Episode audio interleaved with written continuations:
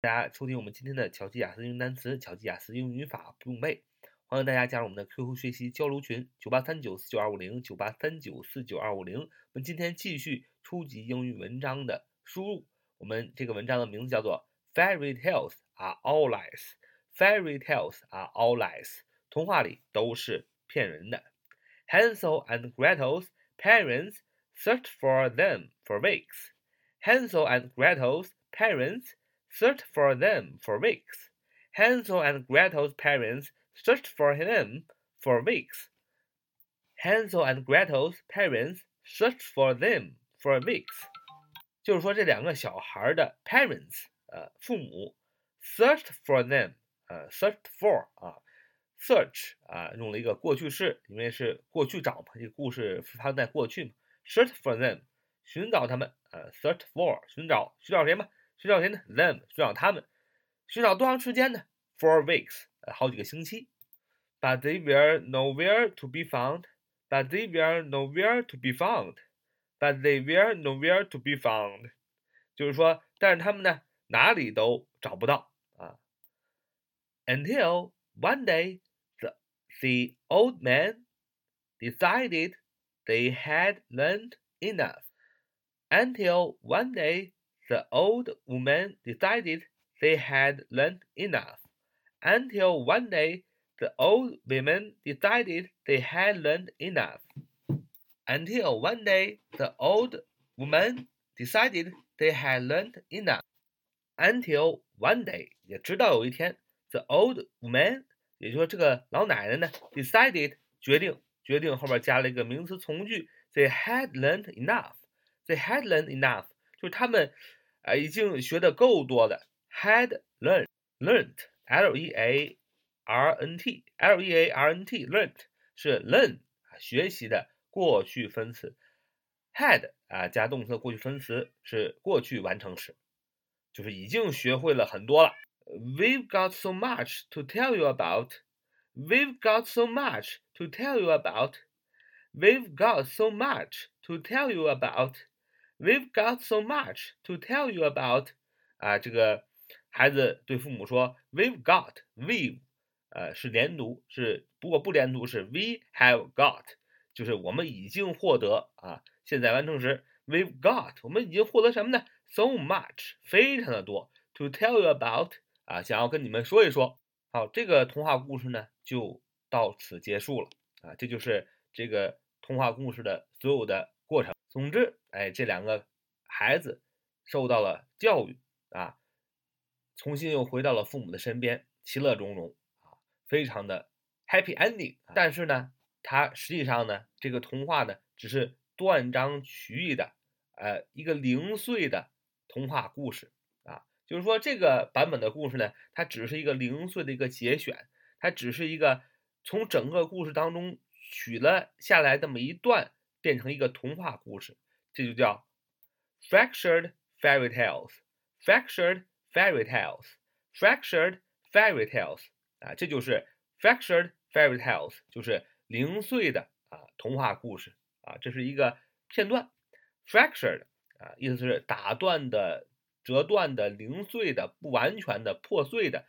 fractured，f r a c t u r e d，f R A C T U R E D，fractured 啊，形容词，打碎的、破碎的、断裂的、不完整的，反正是你就记住它的核心意思是破碎的。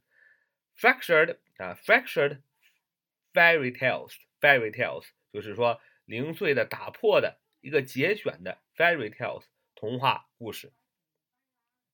解释一下什么叫做破碎的、破碎的、零碎的童话故事呢 ？A fractured fairy tale is a new version of an old tale.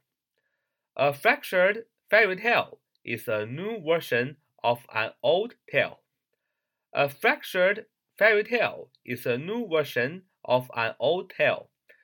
他就给解释了什么叫做 fractured fairy tale 呢？什么叫做破碎的童话故事呢？It's a new version，是一个新版本。什么样的新版本呢？Of an old tale 是旧故事的一个新版本，就是这个我们前面所读的 这个破碎的童话故事，也就是节选的一个童话故事。This graphic novel is a retelling of the story of Hansel and Gretel. This graphic novel is a retelling of the story of Hansel and Gretel. This graphic novel is a retelling of the story of Hansel and Gretel. This graphic novel is a retelling of the story of Hansel and Gretel。也就是说，这个 graphic novel 啊，graphic novel 是什么意思？graphic 就是图画的、图解的啊，graphic，g h g r a p h i c，g r a p h i c 啊，g r a p h i Graphic 意思是图解的，就是图画的、画册的，novel n o v e l 就是图画小说，也就是说一本画册、一本漫画小说啊，the graphic novel 啊，这个绘本啊，is a retelling，是一个 retelling，r e t e l l i n g，那么是重述的意思，retelling 是一个重述，什么的重述呢？of the story 对啊这个故事的重述，对谁的故事呢？of 又来加了一个 of 介词做啊形容词 of Hansel and Gretel，所以这个绘本呢是一个。对于 Hansel and Gretel 这两个小孩的故事的重述，而并不是真实的故事，是一个美好的 fairy tales，美好的童话。The main points of the story have been flipped. The main points of the story have been flipped. The main points of the story have been flipped. The main points of the story have been flipped. 就是说呢，什么呢？就是说这个 the main points 这个主要的观点，什么的主要观点？of the story，呃，介词短语做形容词，也就是说，这个故事的主要的 points，主要的观点 have been flipped，已经被翻转了，已经被改写了。have been flipped 用的是现在完成时的被动语态 ，flipped，f l i p p e t，f l i p p e d，flipped 啊是 flip。的动词的过去分词的形式啊，flip 原型是 f l i p，意思是动词翻转啊，被翻转。The main points of the story have been flipped，就是说这个故事的呃主要的观点已经被翻转了， 就是我们前面所读的这个童话故事呢，已经是翻转的一个。Do you know which parts are reversed? Do you know which parts are reversed? Do you know which parts are reversed? Do you know which parts are reversed? Do you know which parts are reversed? 是一个问句，意思是你们知道哪一个部分被改写了吗？被翻转了吗？啊，reversed，r e v e r s e R e v e r s e d 啊，被动啊，就是 be 动词加上这个。呃，动词的过去分词，它的原型是 reverse，r e v e r s e，r e v e r s e，reverse。那么意思是翻转啊，推翻、反转啊。那么它的读的过去分词形式读 reversed 啊，reversed，不读 reversed 啊，不读那个的，是读 t，reversed，这大家要注意点。Do you know which parts are reversed?